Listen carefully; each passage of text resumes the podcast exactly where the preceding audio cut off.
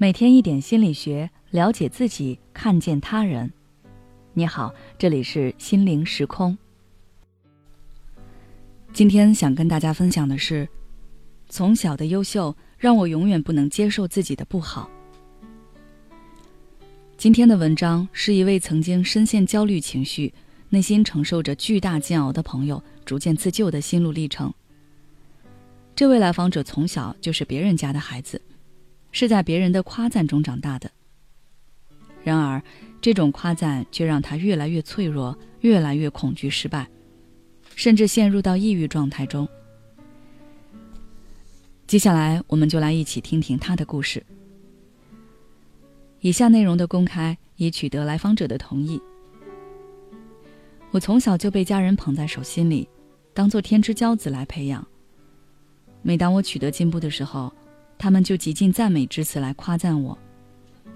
在父母的悉心栽培下，我被985高校录取，之后又顺利保研。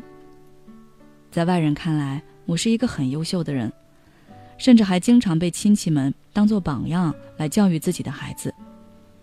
那时的我也觉得自己很优秀，但后来，我慢慢变成了一个迷茫、矛盾、极度脆弱的胆小鬼。这种改变是从我读研开始的。我发现自己并没有那么优秀，师兄师姐们都比我厉害。我犯过很多愚蠢的错误，而且同样是面对导师的批评，其他人很快就忘了，但我却一直忘不掉那种羞耻感。我觉得自己好差劲，但我越想表现好，越是出错。我为此失眠了两个多月，整个人越来越焦虑。那个时候的我内心很矛盾，一边想要导师看到我的进步，得到他的夸赞，一边又害怕失败。这种矛盾感让我很分裂。我以为毕了业或许就会好一点，但事实是，毕业季面临的一系列挑战与失败几乎要把我压垮。看到身边的朋友们一个个过得都比我好，我越来越觉得自己不行。为了消解内心的这种痛苦，我去做了心理咨询。心理咨询师在了解到我的情况后，点出了我的问题：我太过依赖来自外界的积极评价，内心缺乏稳定的自我价值感。的确，从小到大，我对自己的认知都来自于身边人对我的夸赞，依仗的是外界的评价标准。优秀不优秀，成绩好不好，学校怎么样？我并没有真正的去了解自己，也没有意识到，那些父母、旁人觉得好的东西，并不一定是我自己觉得好的东西。再加上我的父母只会在我光辉时刻赞许我，这导致我觉得我只有在成功的时候，才可以感受到父母的关爱。如果我失败了，我就不值得被爱。因此。我没有办法接受失败的自己。一旦我遇到挫折，我就会打心底里认为自己是个废物，并厌恶着这样的自己。找到了问题的根源后，咨询师就开始帮助我建立内在的自我价值感。他让我去定义自己，他还要求我去做我自己的内在父母，让我重新爱自己。我不知道具体该怎么做，他就一步一步的引导我。让我聚集于自身的进步，对事不对人。慢慢的，在咨询师的引导下，我的情绪越来越稳定，焦虑感也越来越少。之后，他让我自己独立去做出决定和行动，凡事要出于自己内心的感受，不要太过在意外在的评价。这对我来说是很难的。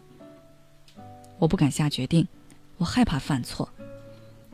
对此，咨询师让我以这个恐惧感为线索，去看看恐惧背后的想法。而当我这么做之后，我发现我的恐惧感和焦虑感居然消解了很多。他告诉我，这是因为很多时候我的恐惧感并不完全来自于现实的压力，有一部分来自于过去父母对我的完美期待。而当我凝视恐惧的时候，就可以把这两种感受分开了，情绪自然也能得到安抚。就这样慢慢练习，我发现自己的价值感在逐渐提升，心理状态也越来越稳定，不再像从前那样容易崩溃了。现在的我真的非常庆幸，在我需要的时候，我听从自己心底的声音进行了心理咨询，并选择了这位咨询师。这段咨询经历让我的内心逐渐有了力量。当我独自面对挫折时，已经没有那么恐惧和焦虑了。今天把这份经历分享给和我有一样困惑的朋友，希望能给你们带去力量。以上就是这位来访者的分享。如果你也曾陷入相似的痛苦中，那你不妨像这位来访者一样试一试心理咨询，用专业解决问题。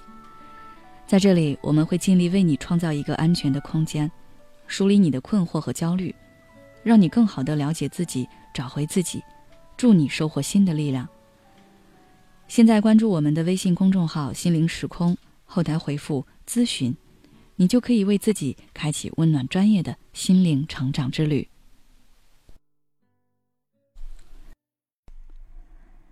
也许你有很多话想要倾诉，但是没有人听。或者愿意听的人却不懂你，你感到委屈、无奈，还有心累。如果你想要改变自己的生活，那你可以微信关注我们的公众号“心灵时空”，回复“咨询”就可以体验十五分钟的心理清诊了。我们的心理救援队每位咨询师都拥有超过二十年以上的咨询经验，只要你需要，我们就在。